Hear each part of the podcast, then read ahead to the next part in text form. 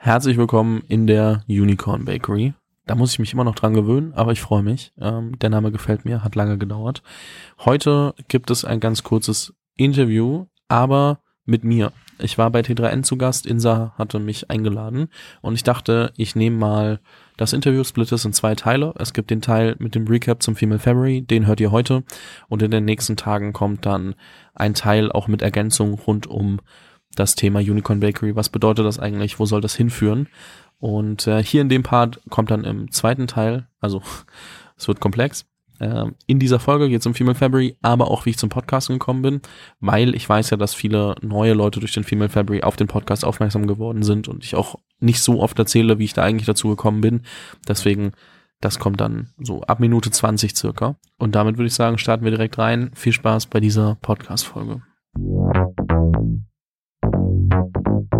Hi Fabian, ich freue mich riesig, dass du heute mal bei uns im T3N-Podcast zu Gast bist, weil normalerweise bist du immer auf der anderen Seite, wie wir schon festgestellt haben.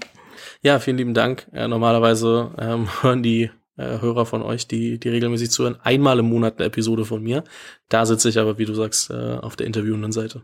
Genau, deswegen heute super spannend, dich mal hier als Gast zu haben. Ähm, ich möchte gern mit dir heute über den Female February in erster Linie sprechen. Heute ist der 28.02., wo wir das aufzeichnen und du hast diese Aktion aufgerufen, ähm, um auf Gründerinnen mehr aufmerksam zu machen. Vielleicht kannst du einmal ganz kurz erzählen, wie du dazu gekommen bist und was das überhaupt ist. Also ich glaube, da muss ich ein bisschen ausholen. Ich versuche es nicht zu lang zu machen, aber ich podcaste jetzt seit fünf Jahren, bisschen länger. Oktober 2016 ist die, ist die erste Folge live gegangen. Und ich habe jetzt im letzten Jahr mal zurückgeguckt, äh, allgemein, also mein Podcast dreht sich vollends um, um Startup-Gründer und Gründerinnen. Ich habe mal zurückgeschaut und mir ist aufgefallen, im letzten Jahr und auch die Jahre davor ging's, aber im letzten Jahr besonders waren es erstaunlich wenig Gründerinnen. So, und ich habe mir angeguckt, warum. Und mir ist aufgefallen, ähm, ich habe super viele spannende Gründerinnen kennengelernt, aber am Ende nicht zu mir im Podcast eingeladen. Und äh, da war ich mir so, ja, habe ich mich nicht wohl mitgefühlt und war so, was ist das Problem? Also das eine Problem war mein Filter, äh, dass ich gesagt habe, ich lade erst so ab Series A und später ein. So ganz wenig Ausnahmen, die muss ich aber gut persönlich kennen, um zu wissen, wie gut sind die Leute. Und das andere war, also, oder das ist das eine, dass, dass du dann halt merkst, okay, wenn du ab einer Series A aufwärts schaust, ist es natürlich so, dass immer, also dass es trotzdem weniger Gründerinnen sind als Gründer. Das rechtfertigt aber trotzdem dann nicht zu sagen, ich lade die Gründerinnen nicht ein. Und dann habe ich gesagt, okay, ich muss einmal für mich langfristig überlegen, wie kann ich meinen Filter verändern. Hab, können wir später drüber reden, deswegen auch Unicorn Bakery als neuer Name. Es hat damit viel zu tun. Aber gleichzeitig auch, okay, wie kann ich kurzfristig was dagegen schaffen? Weil das ist ja nicht nur bei mir so, das ist mir auch in anderen Formaten aufgefallen, dass es super wenig Gründerinnen oftmals zu hören gibt oder zu lesen über diese Gründerinnen. Und dann dachte ich, na gut, ähm, es ist halt nicht damit getan, jetzt zu sagen, ja, ich lade mal vier, fünf, sechs Gründerinnen irgendwie bei mir im Podcast ein, um mal so zu tun, als ob ich jetzt irgendwie einen Female-Fokus habe, sondern ich würde gern ähm, so einen guten Mix aus vielleicht ein bisschen bekannten Stories, aber auch vielen unbekannten Stories bei mir im Podcast schaffen, um Gründerinnen, die jetzt gerade aktiv in der frühen Phase sind, Bühne zu bieten und ähm, langfristig halt auch neue Role Models zu schaffen und zu sagen, hey, guck mal, da gibt's viel mehr als die, die du jetzt schon kennst da draußen. Vielleicht identifizierst du dich eher mit der einen oder mit der anderen Story. Und ähm, was ich dann gemacht habe, ist zu sagen, okay, im Februar gehen 28 Interviews online, also jeden Tag eines. Ich verlängere das jetzt äh, bis zum International Women's Day, also sind es dann am Ende 36 Interviews jeden Tag.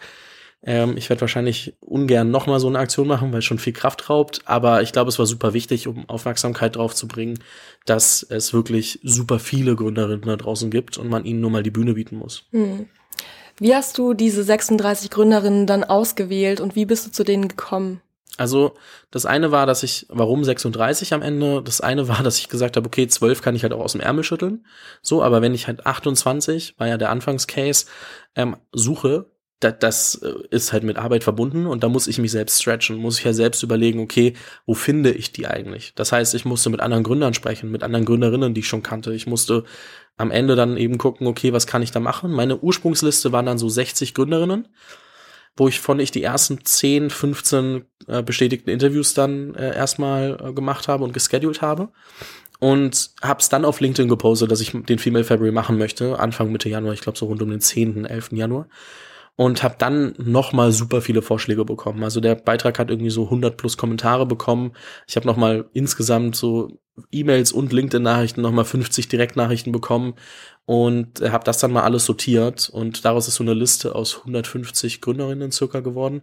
Die ist jetzt natürlich während des Female February weiter angestiegen, aber diese Liste dient als Grundlage und daraus habe ich dann natürlich geguckt, okay, was finde ich spannend und so trotzdem mein Bias irgendwo am Ende, den kannst du nicht ganz rausnehmen, ist halt trotzdem mein Podcast, bisschen subjektiv, ja. aber ich habe trotzdem überlegt, hey, wen davon hat man noch nicht die ganze Zeit draußen gehört? Aber es gibt auch ein paar, die die ein bisschen bekannter sind, also es ist schon schon ein guter Mix, glaube ich. Und ähm, so ist es am Ende zustande gekommen. Aus, am Ende aus einer Liste von, von 150 Gründerinnen, ähm, 36 spannende Stories äh, ausgewählt, was ja nicht heißt, dass da Ende ist. Es ist ja nur, das ist ja der Aufschlag, um, um mehr Gründerinnen einzuladen. Und äh, dementsprechend, ähm, so ist das Ganze, hat sich das dann entwickelt. Ja, sehr schön. Und Hast du jetzt schon überlegt, du meintest ja, dass in Zukunft ähm, du einen anderen Filter brauchst, also dass in der Vergangenheit dein Filter nicht funktioniert hat. Also wie willst du das in Zukunft machen, jetzt auch mit Unicorn Bakery? Also Unicorn Bakery, ähm, einmal, weil ich lange einen neuen Namen gesucht habe, aber auch, weil ich mir immer die Frage gestellt habe, wie kann ich aus dem, was ich mache, aus mir eigentlich eine Plattform machen. So, das ist wirklich die Grundfrage, die ich mir so seit drei, vier Jahren schon stelle, weil ich eigentlich nicht der Gatekeeper sein will. So, aber natürlich, so wie ich Content bisher gemacht habe, bin und war ich der Gatekeeper. Und was jetzt passiert ist, dass ich ähm, nicht mehr dafür sorge oder nicht mehr nur auswählen möchte anhand dessen, wer hat eine erfolgreiche Firma gegründet. Natürlich werden diese Leute auch weiter im Podcast stattfinden. Aber ich möchte nicht mehr das Kriterium auf erfolgreicher Firma, sondern auf Expertise legen. Das bedeutet, heute, also ab jetzt dann im März, sagen wir mal im April, das braucht ein bisschen Anlaufzeit, aber ist es so, dass es einen Call for Content geben wird, ob auf meiner Webseite oder LinkedIn oder wie auch immer, oder man schreibt mir eine E-Mail. Im besten Fall äh, habe ich am Ende einen, einen, Call for Content auf der Website und man macht es darüber, weil dann ist es einheitlich. Und man muss mir halt am Ende auch Themen, oder man darf mir dann am Ende Themenvorschläge Schläge liefern und sagen, hey, ähm, ich würde gern mit dir zum Thema Recruiting in einem Zehn-Mann-Startup sprechen oder, oder Zehn-Personen-Startup, Mitarbeitenden-Startup. Und ähm, ich kann das, weil ich bin gerade selbst in der Phase, ich beschäftige mich damit und das hier sind so meine ein, zwei, drei Unique Insights und darüber würde ich gerne mit dir eine Podcast-Folge machen. Das heißt, was ich vorhabe, ist weg von diesem Story-based Content zu gehen, zu sagen, hey, ähm, das ist jetzt dieser Gründer, diese Gründerin und so ist sie da hingekommen und dann irgendwie ein, zwei Themen aufzuarbeiten, sondern wirklich zu sagen, ähm, bei Unicorn Bakery geht es darum, Themen konkret aufzuarbeiten. Das heißt, du siehst, wenn du den Titel liest, weißt du, worum geht's und du kannst für dich entscheiden, brauche ich das gerade in meiner Phase oder brauche ich das nicht. Mhm. Das heißt natürlich relevant vor allem für Gründer oder Operator in, in den Early Stage Startups, aber wirklich wirklich operativer Fokus. Und ähm, das bedeutet, dass ich sagen kann, hey, du, äh, du, du qualifizierst dich darüber, dass du mir verkaufen kannst, dass du das Thema gut kannst und nicht mehr darüber, dass du das Erfolg dafür sorgt, dass du das jetzt irgendwie machen kannst. Und so können eben auch Early-Stage-Gründer und Gründerinnen deutlich öfter bei mir, bei mir stattfinden. Es wird natürlich nicht nur den Call for Content geben, sondern auch meine eigene Research und, und meine, also und Leute. Es bedeutet aber auch, dass äh, Gäste mehrmals stattfinden können. Im Podcast ist ja oft so, dass jemand einmal im Jahr, einmal alle zwei Jahre irgendwie stattfindet und ganz selten gibt Stammgäste. Und ich möchte halt themenbasiert mit Leuten immer wieder sprechen, was bedeutet, man kann auch drei, vier oder fünf Mal sprechen.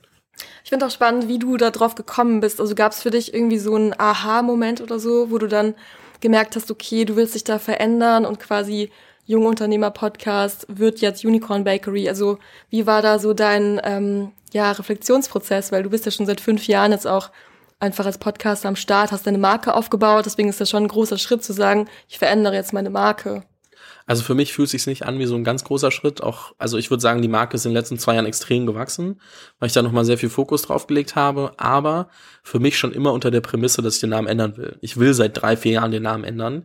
Aber ich wollte ihn nicht ändern, um ihn zu ändern, sondern dann, wenn ich für mich ein Konzept finde, was, was funktionieren kann. Und ähm, dementsprechend bin ich eigentlich seit drei, vier Jahren auf der Suche gewesen, nach einem neuen Namen, nach einem neuen Konzept, wie man da mehr draus machen kann ich habe mir jetzt auch nie irgendwie so Workshop-mäßig mal eine Woche Zeit genommen, da aktiv drauf rumzudenken, sondern für mich ist es immer so ein, so ein schleichender Prozess, wo ich weiß, ich finde die Lösung, wenn ich mir halt irgendwie auch ein bisschen Zeit gebe und mich nicht zu sehr stresse. Und so war es dann auch. Nach einem doch recht intensiven Jahr, letztes Jahr bin ich dann irgendwie in Kapstadt gewesen Äh, ich war vier Wochen dort, ich wollte keine vier Wochen dort sein anfangs, ähm, aber zwei Tage nachdem wir gelandet sind, ist dann äh, Omikron dort entdeckt worden. Und das äh, war dann natürlich irgendwie der Grund, vielleicht länger zu bleiben, dass man nicht länger in Quarantäne ist in Deutschland, als man, als man in Kapstadt war.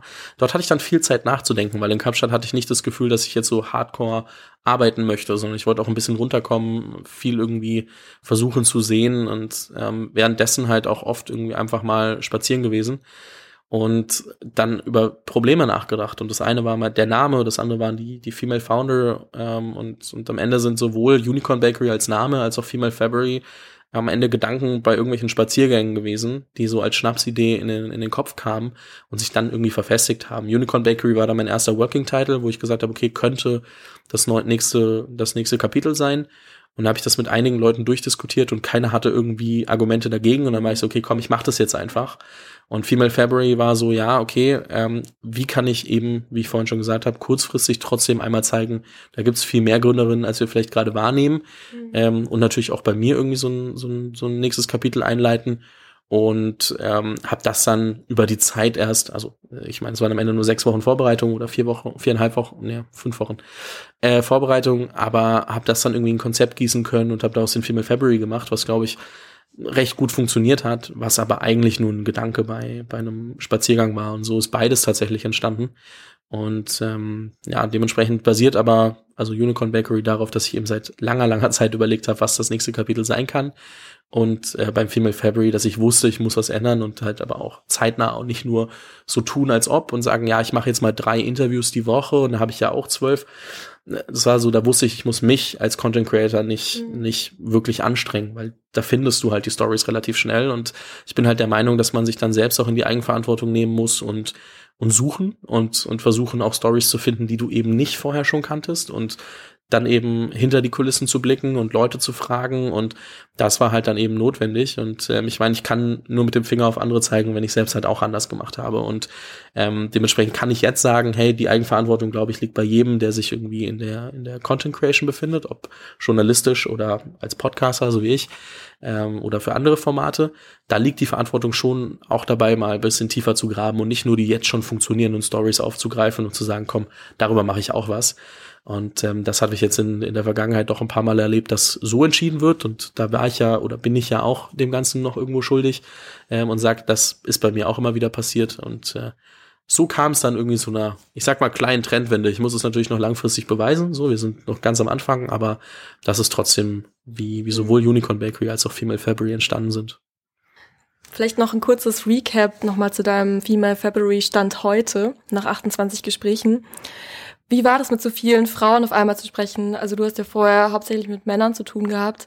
Hast du da was anderes gelernt oder also wie ist da so deine Wahrnehmung? Also was man sagen muss, ist, dass ich öffentlich sehr viel mit mit den Gründern zu tun gehabt habe, aber auch äh, also hinter den Kulissen schon auch öfter mit mit den Gründerinnen gesprochen habe. Das genau der Bias, den ich vorhin angesprochen habe, dass halt super viele davon am Ende nicht in den Podcast gekommen sind.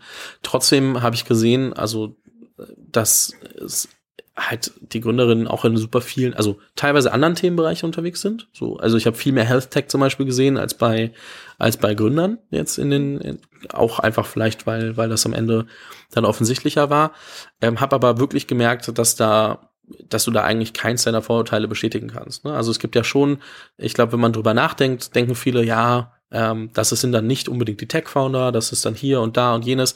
Und all das stimmt nicht. Du hast sowohl super starke Tech-Founder gefunden, du hast also super smarte Quereinsteiger gefunden, ob in einen Legal-Tech-Bereich, ob in den Health-Tech-Bereich, ob in die verschiedensten Themen.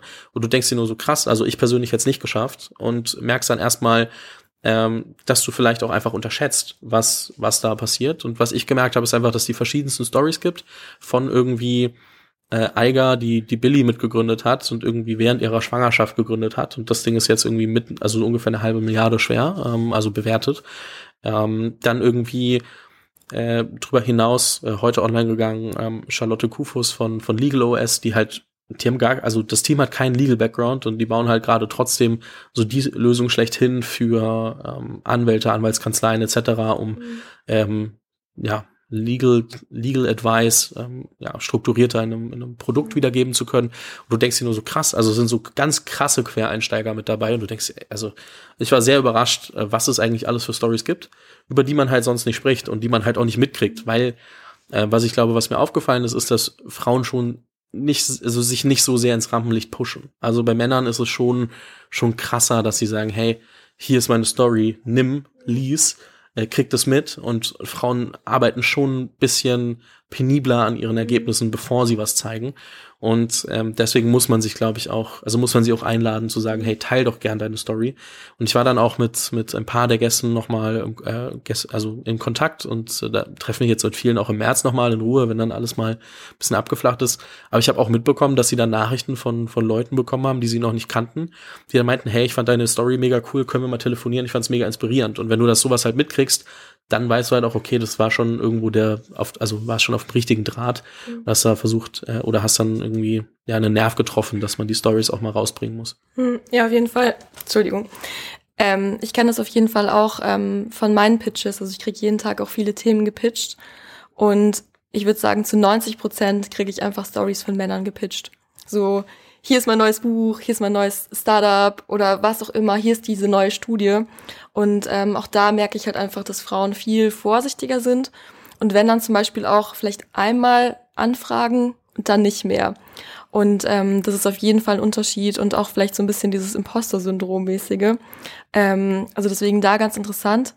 Was ich auch spannend fand, ähm, ist von, du meintest ja, Series A war vorher so ein bisschen dein Filter. Würdest du sagen, jetzt aus deiner eigenen Erfahrung, ähm, dass Frauen vielleicht auch eher bootstrappen, als quasi jetzt VC-Kapital aufzunehmen? Also ich habe schon super viele Gründerinnen dabei gehabt, die VC-Kapital genommen haben. Mhm. Ähm, ich kann mir vorstellen, dass viele einen Tick später nach VC-Kapital suchen oder auch Angel, äh, also allgemeine Investoren. Aber trotzdem, ich war, ich war jetzt, also es war, gab Bootstrap-Stories, auch, auch crazy Bootstrap-Stories, aber nichtsdestotrotz ähm, waren schon die meisten auch, auch äh, Venture Capital finanziert.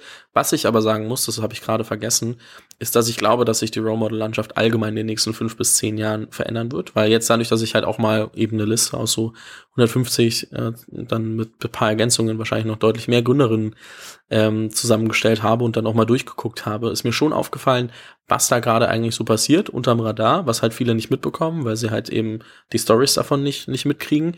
Und ich glaube, dass wir halt schon sehen werden, dass in den nächsten fünf bis zehn Jahren äh, einige der erfolgreichsten Firmen aus Deutschland heraus mit weiblicher Beteiligung gegründet werden. Und das kannst du dem, das Ganze kannst du ja so ein bisschen vorwegnehmen, jetzt gar nicht, wie erfolgreich welche Firma nimmt, aber zu sagen, okay, warte mal, genau das, was ich meinte, mit, mit verschiedensten crazy Stories, wie die da reingerutscht sind, was sie da eigentlich gerade bauen, in welchen Verantwortungsbereichen, merkst du ja, okay, also da kommen ja super, super, super starke Gründerinnen nach.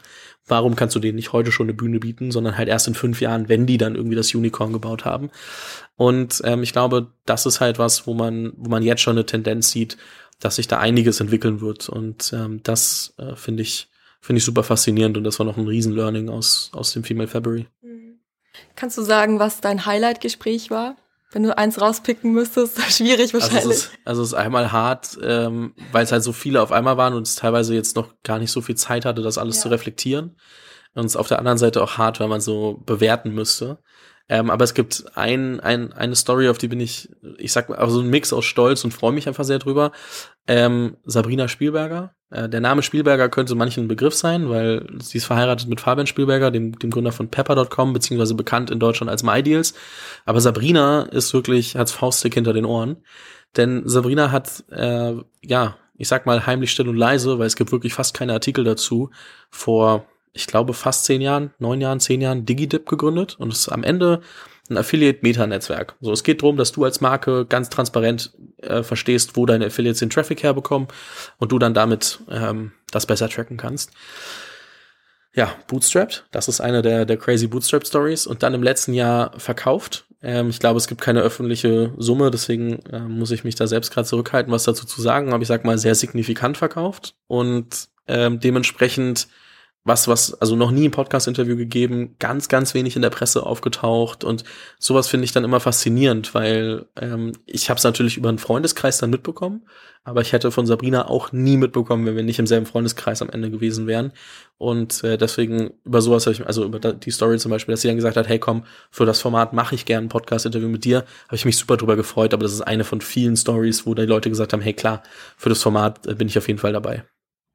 Und ähm, auch wenn du es mit ihr gequatscht hast, warum war sie dann vorher nicht auch mehr präsent in den Medien zum Beispiel? Wollte sie das nicht oder war es eher so, dass es keine Möglichkeit gab, so richtig? Also, also ich kann natürlich nicht so richtig für Sabrina sprechen. Klar. Sie meinte aber jetzt, wo sie es mal gemacht hat, ähm, hätte sie auch Lust, das eine oder andere Mal öfter irgendwie einen Podcast zum Beispiel zu machen.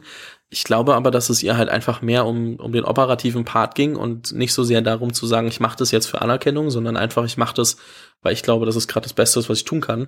Und äh, da war PR einfach kein so Riesentreiber für das Geschäft und dementsprechend hat sie sich auf die Themen fokussiert, die halt gerade angefallen sind und das waren wahrscheinlich genug, als dass sie dann gedacht hat, ja, PR machen wir jetzt auch noch. Ich meine, am Ende waren das 20 Leute und ähm, so um die 20 Leute. Ich kenne die genaue Mitarbeiterzahl tatsächlich nicht, aber ähm, da ist wahrscheinlich keiner für PR eingestellt worden. Dementsprechend kann ich mir vorstellen, dass es auch daran liegt. Hm, kann sein.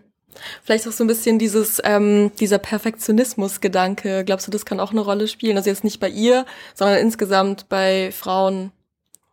Also tendenziell, vielleicht, dass es da so Tendenzen gibt, dass man kann auf jeden Fall eine Rolle spielen, möchte mich jetzt nicht zu ja. sehr aus dem Fenster lehnen und sagen, dass es daran liegt. Ähm, ich glaube allgemein, dass, dass äh, sagen wir mal, wenn man Parallelen ziehen möchte, dann ist es wahrscheinlich genauso, mein eigenes Startup zu pitchen, wie mich auf einen Job zu bewerben. Und da sieht man ja, dass es Unterschiede zwischen äh, männlichen Bewerbern und, und weiblichen Bewerbern gibt. Und dementsprechend, wahrscheinlich kann man das auch zum Teil auf die Gründer übertragen. Das ist halt viel so dieses, äh, wenn es Anforderungen gibt, die man selbst nicht erfüllt, äh, dass Männer sagen, komm, krieg schon irgendwie und, und Frauen öfter mal zögern. Und wahrscheinlich ist es bei so einem Pitch für, für, wie du sagst, also Männer fragen einfach öfter nach, Frauen vielleicht nur einmal, ähm, vielleicht auch ein bisschen, ich sag mal ein bisschen dezenter. Also ich kann mir vor, schon vorstellen, dass auch die Pitches, die du bekommst, sich unterscheiden im Thema, wie wie sehr man sich hochpitcht. Also ich, also und hochhypt. Ich kann mir vorstellen, dass Männer da deutlich aggressiver sind als als Frauen zum Beispiel. Und ich kann mir und das ist, glaube ich, was, was man da ganz gut drauf übertragen kann. Hm. Wie ist eigentlich so die Frauenquote bei Podcast-Hosts? Also ist da, weißt du das ungefähr? Also ich gibt's gar keine Ahnung. Das würde mich also auch interessieren, ob es mehr Männer oder Frauen da gibt in dem Bereich Deutschland und international. Keine Ahnung. Ich meine, ähm, ich bin also ich habe vor, ich habe ja angefangen, bevor Podcast cool war mhm. so mehr so als, als Nischenmedium. Damals gab es irgendwie, keine Ahnung, OMR, dann gab es Laura Marlina Seiler, die, glaube ich, inzwischen äh, auch jedem ein Begriff sein könnte, äh, mit, mit Happy Holy Confident. Und dann gab es noch zwei, drei andere, aber da war nicht so viel mhm. große Podcasts. Und ähm, das ist heute so unüberschaubar, dass ich da wirklich keine Ahnung zu habe. Ja, du hast 2016 angefangen, ne? Das ist schon echt auch einige Zeit her. Ähm, hattest du schon immer vor, quasi da so ein also ist ja also so eine Richtung, also einen großen Podcast einfach zu starten oder was war damals deine Intention? Also ich glaube, wenn man einmal ein bisschen vorher anfängt, ich komme nicht aus einem unternehmerischen Haushalt. So, mein, mein Opa war irgendwie in der Managementposition bei Siemens, meine Eltern beide Krankenpfleger. Das heißt, ich habe immer gesehen, wie man hart arbeiten kann und wollte auch selbst eigentlich nur Karriere machen. Hab dann äh, Abi gemacht, ähm, ich sag mal mehr schlecht als recht, einfach nur, weil ich keine Lust auf, auf äh, die Oberstufe hatte. Ich war da auf jeden Fall kein vorbildlicher Schüler, habe mein Abi trotzdem recht gut bestanden. Ähm, bin dann nach München gezogen, habe mit Wirtschaftsmathe angefangen. Es ging eigentlich darum, relativ geradlinig durch Schule und Uni durchzukommen und dann halt irgendwo zu arbeiten. Und habe dann ähm, relativ schnell gemerkt, dass Wirtschaftsmathe mich nicht glücklich machen wird, Oh Wunder, es war ein, ein, ein, reiner Mathe-Studiengang mit so fünf bis zehn Prozent Wirtschaftsanteil. Ich bin ehrlich, ich habe mich aber nicht so krass damit vorher auseinandergesetzt. Dachte, okay, Mathe, Wirtschaft, meine besten Fächer in der Schule, machen wir einfach mal. So, und dann saß ich da und war so mit so einem kleinen Traum, der geplatzt ist, von wegen dieser geradlinige Lebenslauf, weil ich wusste, ich werde jetzt nicht irgendwas studieren, wo ich mich dann später auch nicht drin, drin sehe zu arbeiten. Und saß dann erstmal und habe überlegt, was könnte ich sonst studieren und äh, habe ja ein Jahr Zeit gehabt, weil die richtig guten Studiengänge fangen erst zum Wintersemester wieder an. Und in derselben Zeit bin ich dann so ein bisschen über Recherche und Bücher und alles Mögliche auf Selbstständigkeit, Unternehmertum gekommen. Das war was, damit hatte ich vorher keine Berührungspunkte. Das heißt, wenn wir auf den Podcast zurückkommen, da gab es gar keine wirkliche Ambition. Ich habe den eigentlich aus reiner Neugier gestartet. Also es war so, Selbstständigkeit, Unternehmertum, ich war 19, ich kam aus der Schule. Ich würde nicht sagen aus der Uni, weil das zählt nicht. Mhm. Aber kam aus der Schule und ich wusste ja, ich kann nichts. Also ich kann jetzt nicht einfach losrennen und sagen, ich baue das coolste Unternehmen der Welt, weil ja, mit dem Skillset aus als jemand, der aus der Schule kam, so, so weit war ich noch und habe dann gesagt, okay, ich würde aber gerne von Leuten lernen, die einen Schritt weiter sind als ich. Und das hat war für mich erstmal jeder, der angefangen hat. Und ich wusste aber, Blogs und schriftliche Interviews lese ich persönlich nicht so gerne und ich, schreibe jetzt auch nicht so mega gerne, dass ich sagen würde, okay, ich muss unbedingt ähm, schriftliche Interviews machen. Und Video-Interviews, dafür hatte ich nicht genug Geld, um irgendwie durch ganz Deutschland zu fahren, die Leute persönlich zu treffen. Und bin dann über ähm, heute Freunde oder, oder gute Bekannte damals irgendwie durch Zufall über deren Instagram-Account auf Podcast gestoßen. Und also warte mal, die machen genau das, was ich machen will, aber in einer anderen Nische. Also die haben damals den digitalen Nomaden-Podcast gemacht, viel mit Menschen gesprochen, die äh, online Geld verdienen und von überall aus arbeiten können. Und dann war ich so, ja, lass mich das doch mit Unternehmern machen. Und habe dann erstmal deren Podcast gehört, um zu verstehen, was ist es denn eigentlich? Also wie funktioniert dieses Medium, weil ich kannte es nicht. Das war, ich glaube, Mitte August 2016 und habe mir dann 50 Episoden von denen angehört, habe parallel mit denen geschrieben und gefragt, hey, was braucht's eigentlich, um einen Podcast anzufangen? Und habe dann gesagt, okay, komm, ich mache jetzt meinen eigenen Podcast und habe ein Interview mit einem der beiden Hosts gemacht, habe zwei Gäste von denen noch eingeladen, die auch bei denen dabei waren und äh, habe erstmal produziert und habe das dann online gestellt zum 1.10. Äh, eigentlich 30.09., aber ja, paar technische Fuck-Ups war dann der, der erste Zehnte. Und habe so quasi meinen Podcast gestartet. Und es war nur die reine Neugier zu verstehen, was bedeutet überhaupt Unternehmertum. Und ähm, mit der Zeit und äh, viele Interviews später, aber ich glaube, so die ersten Trigger waren dann irgendwie meine Gespräche mit Daniel Kraus von Flixbus, Tarek Müller von About You. Und dann kam immer mehr so aus der Startup-Szene dazu, wo ich dann gemerkt habe, okay, warte mal, das ist ja nochmal ein ganz anderer Schlag Unternehmer. Die finde ich mega, mega spannend. Äh, mit denen würde ich gerne mehr sprechen. Bin dann nach Berlin gezogen, habe dann in Berlin angefangen, mich immer weiter in diese und immer tiefer in diese Startup-Szene reinzufinden und äh, hängen heute tiefer drin, als ich mir je hätte vorstellen können. es hat wahrscheinlich auch einige Zeit gedauert, ähm, bis du wirklich dahin gekommen bist, dass du gesagt hast, okay, das kann ein Business sein, ich kann davon leben. Wie lange würdest du sagen ungefähr? Also ich glaube, ich habe mich auch ziemlich dumm angestellt, einen Business Case draus zu machen. Das muss man schon auch sagen.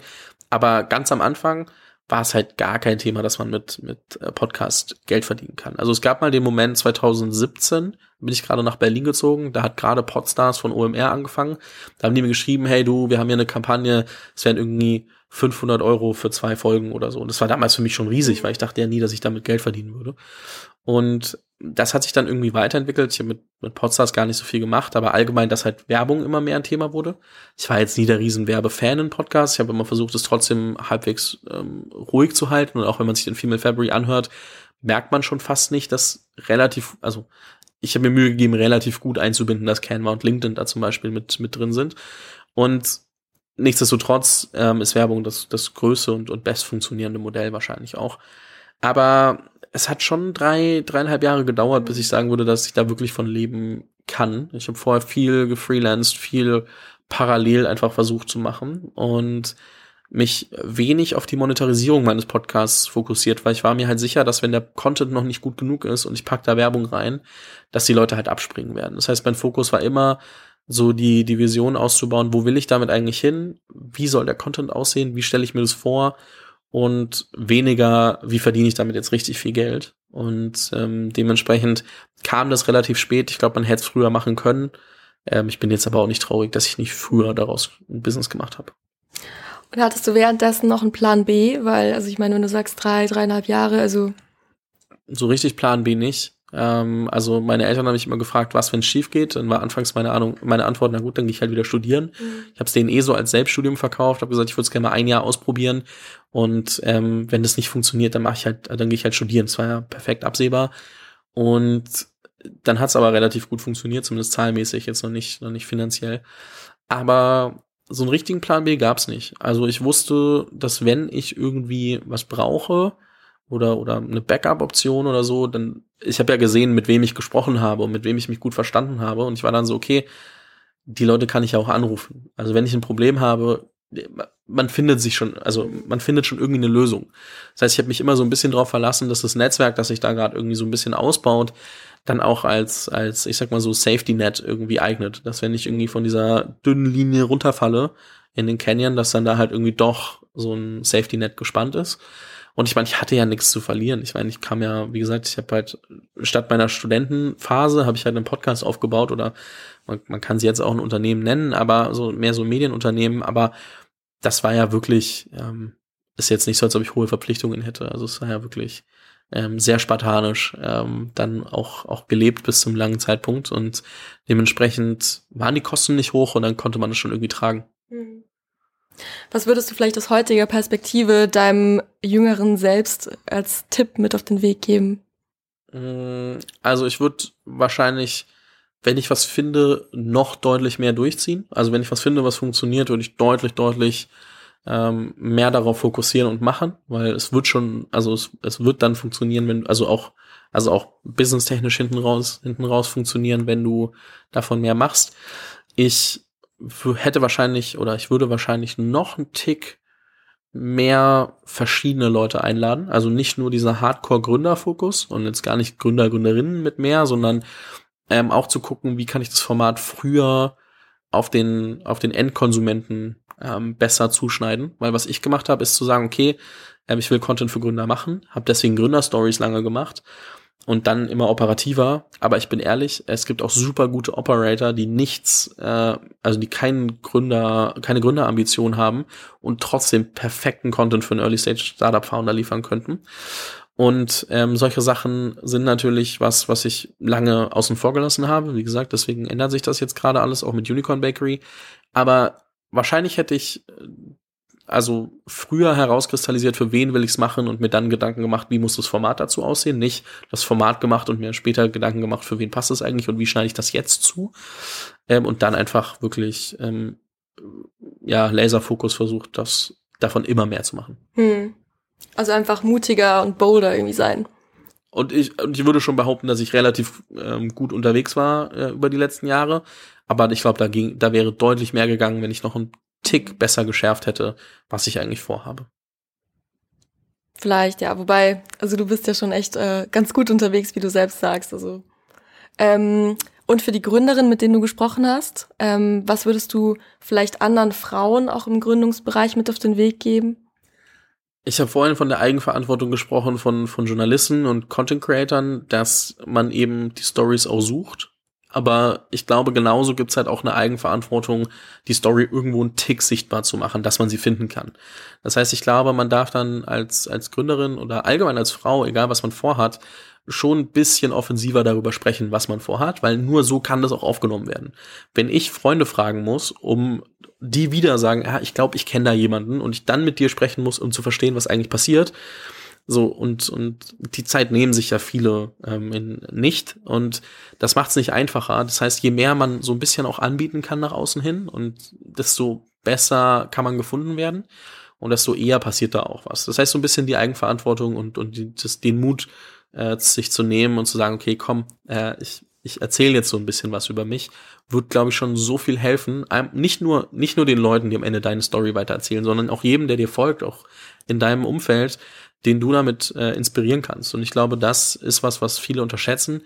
Wir können jetzt mal, wir lassen mal wirklich so ähm, Vorteile für die eigene Firma und so auf, äh, außen vor mit Employer Branding und so, ist alles nett, aber vielmehr so auch auf persönlicher Ebene ähm, wirst du halt merken, wie viele auch andere Frauen ähm, du dann wieder inspirieren wirst. Und dieser Domino-Effekt oder, oder Netzwerkeffekt ist halt riesig. Und ich glaube, das darf man nicht unterschätzen. Und deswegen würde ich aber jeden, jede, jede Frau oder auch jeden, jeden Gründer trotzdem da draußen ermutigen, ähm, mehr darüber zu sprechen, was man eigentlich vorhat. Jetzt gar nicht nur Selbstvermarktung und wie toll man doch ist. Ne? Man kann genauso offen über, über Fehler und, und Dinge, die, die noch nicht gemacht sind, ähm, ja, sprechen. Gleichzeitig, ähm, aber trotzdem bitte nicht, nicht so dieses, ich bin der Coolste, ich bin die äh, aller, allerbeste und das will halt, also diese, es sollte nicht arrogant wirken, aber man inspiriert halt doch mehr, als man, als man denkt und es gibt so viele stille Mitleser, Mitleserinnen, Hörer, Hörerinnen, egal was du machst und die freuen sich extrem, wenn es da halt gute, gute neue Angebote für Content gibt. Und äh, dementsprechend ähm, tust du da mit einigen Leuten was Gutes, was du vielleicht so schnell gar nicht merken wirst. Hm.